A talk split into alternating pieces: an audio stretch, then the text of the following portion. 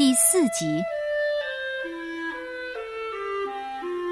秃鹤没有再戴那顶帽子。秃鹤与大家的对立情绪日益加深了。秃鹤换了个念头：“我就是个秃子，怎么样？”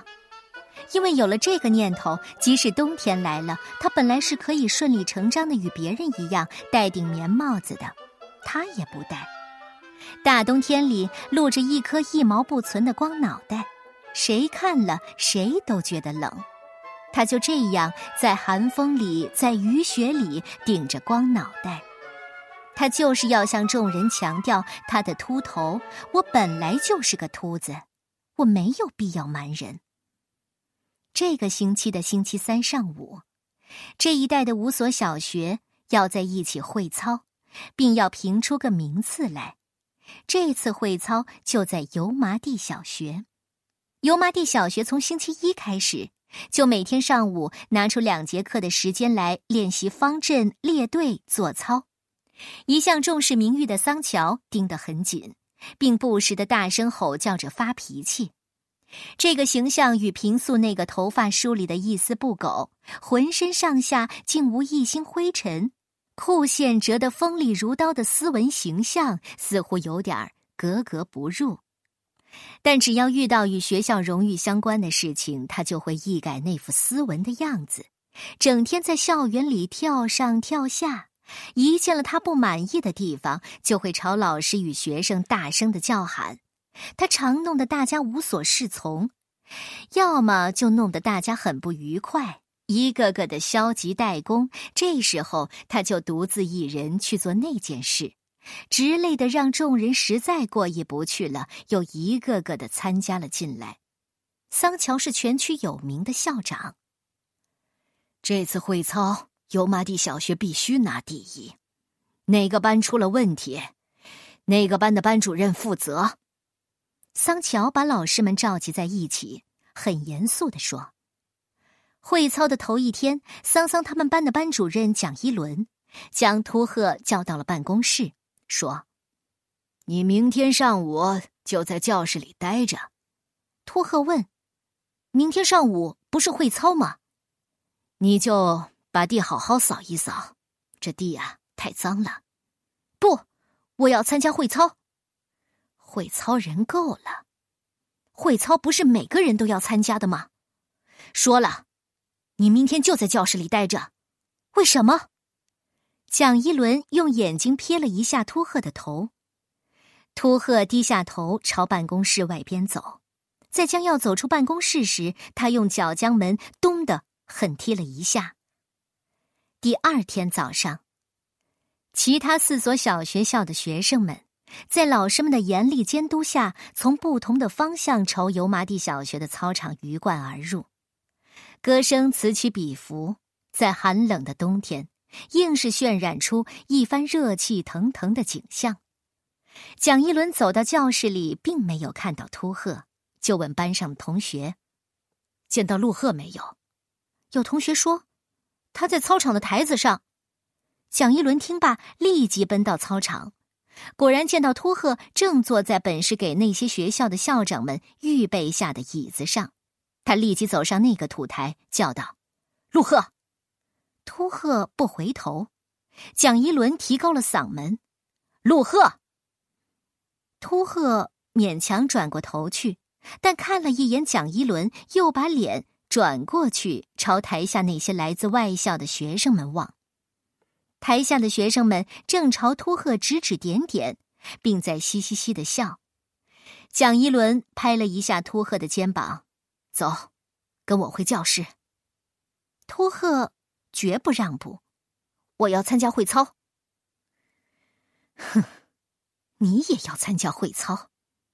蒋一伦不自觉的在喉咙里笑了一声，这一声笑刺痛了秃鹤，使秃鹤变得很怪。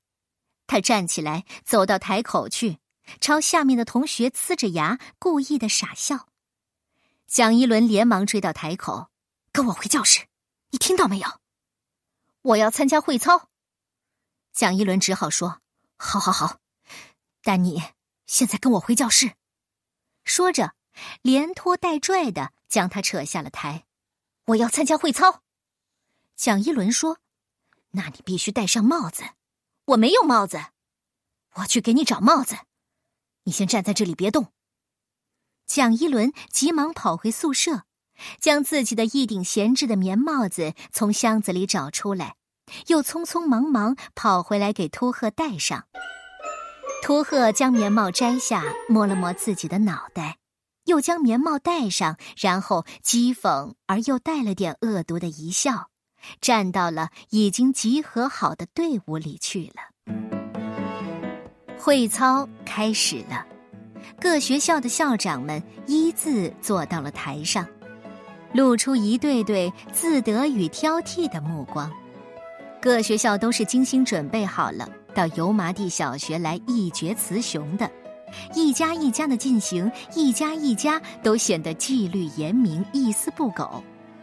虽说那些孩子限于条件，衣服难免七长八短，或过于肥大，又或过于短促，但还是整洁的。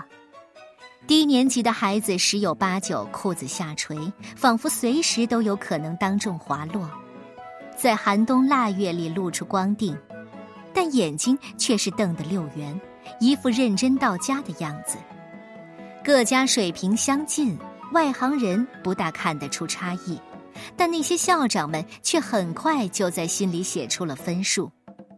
油麻地小学是东道主，最后一家出场。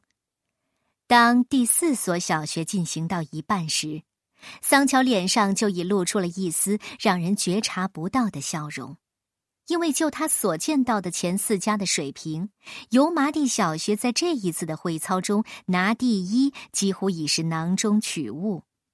桑乔早把油麻地小学吃透了，很清楚的知道他在什么水平上。他不再打算看完人家的表演，却把目光转移开去，望着场外正准备入场、跃跃欲试的油麻地小学的大队伍。桑乔对荣誉是吝啬的，哪怕是一点点小荣誉，他也绝不肯轻易放过。第四所小学表演一结束。油麻地小学的队伍风风火火、迅捷地占领了偌大的一个操场。操场四周种植的都是白杨树，它们在青灰色的天空下笔直地挺立着，脱尽叶子而只剩下褐色树干之后的白杨显得更为劲拔。油麻地小学的表演开始了，一切正常，甚至是超水平发挥。桑乔的笑容已克制不住地流露出来。他有点坐不住了，想站起来为油麻地小学的学生们鼓掌。当表演进行了大约三分之二，整个过程已经进入了最后一个高潮时，一只面孔庄严的秃鹤突然将头上的帽子摘掉，扔向了远处。那是一顶黑帽子，当飞过人头时，让人联想到的那是一只遭到了枪击的黑乌鸦从空中跌落了下来。这使队伍出现了一阵小小的骚动，紧接着是场外的人，如久闭黑暗之中忽然一下看见了一盏大放光明的灯火，顿时被秃鹤那颗秃头吸引住了。那时候的孩子上学年龄参差不齐，秃鹤十岁才进的校门，本就比一般孩子高出一个头，此时那颗秃头就显得格外的突出。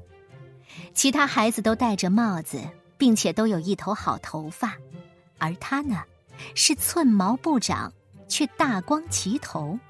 这种戏剧性的效果很快产生，场外的哄笑立即淹没了站在台子上喊口令的那个女孩的口令声。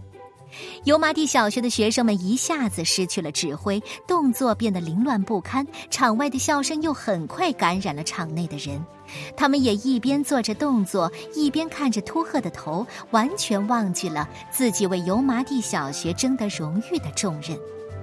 先是几个女生笑得四肢发软，把本应做得很结实的动作做得像眼口飘下来的水一样不成形状。紧接着是几个平素就很不老实的男生，趁机将动作做得横七竖八、完全的走样。其中的一个男生甚至像打醉拳一般东摇西晃，把几个女生撞得连连躲闪。桑乔一脸尴尬，只有秃鹤一人却像什么事情也没有发生，全神贯注的做着应该做的动作，简直是滴水不漏。做到跳跃动作时，只见他像装了弹簧一样，在地上轻盈的弹跳，那颗秃头便在空中一耸一耸。当时正是明亮的阳光从云隙中斜射下来，犹如一个大舞台上的追光灯正追着那个演员，秃鹤的秃头便在空中闪闪发亮。桑乔都克制不住的笑了，但他很快的把笑凝在脸上。就这样，秃鹤以他特有的方式报复了他人的轻慢与侮辱。